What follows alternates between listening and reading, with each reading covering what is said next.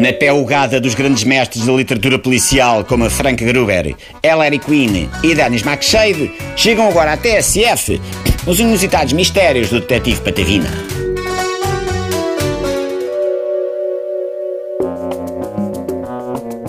Eu já não senti os pés.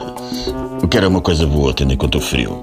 10 horas de vigia dentro de um carro sem aquecimento, numa noite das mais frias do ano.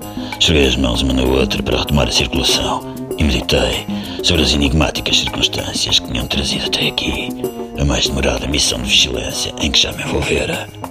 Tudo começou com um perfume. Ainda ela estava no andar de baixo, eu já conseguia senti-lo.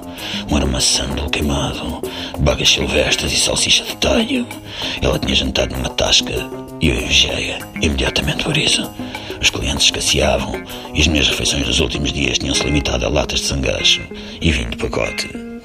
Surpreendia quando disse para entrar, antes sequer dela bater à porta. Ha ha ha.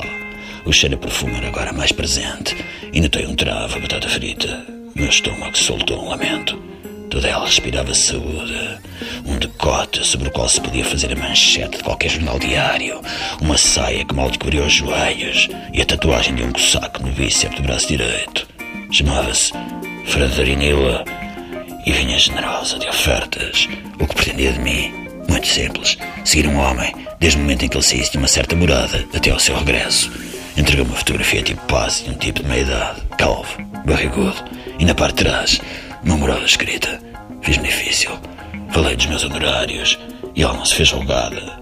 Levou as mãos aos Manolo Blahnik de salto alto que adornavam aqueles pezinhos de fada e tirou um envelope dentro das meias brancas com raquete em X bordadas nas laterais. Abri o envelope. Continha dois tickets de refeição e um cartão de metro ainda para uma viagem. Um envelope igual a ser-me entregue, depois do serviço estar despachado. Pela facilidade com que me passou aquela fortuna para as mãos, percebi que devia ter perdido mais. Não tenho oito para o negócio. Ainda mais quando me deito a negociar com princesas destas. e agora, aqui estava eu, dentro do carro, à porta da morada que Frederico Nila me tinha dado, à espera que o tipo da fotografia saísse. Suspeitava que o caso tinha a ver com espionagem, mas não me pagavam para suspeitar. Era uma simples, ainda que demorada, missão de vigilância. O telemóvel vibrou, como mensagem a chegar. Era ela. Dizia que se tinha enganado na morada, mas que afinal também já não era preciso incomodar-me, porque a coisa ficava sem efeito. Como desculpa por me ter feito perder o meu tempo, eu podia ficar com o adiantamento do primeiro envelope. Não me fiz rogado. Liguei o carro mesmo a tempo de ver a porta do prédio em frente a abrir-se, mas já não vi quem vinha a sair. Só conseguia pensar em aquecer-me e mandar abaixo a meia dose de salsichas de talho com batata frita que aquele ticket refeição me iria proporcionar. Seria a única coisa palpável em todo este mistério, porque de resto eu nunca iria descobrir. Patavina.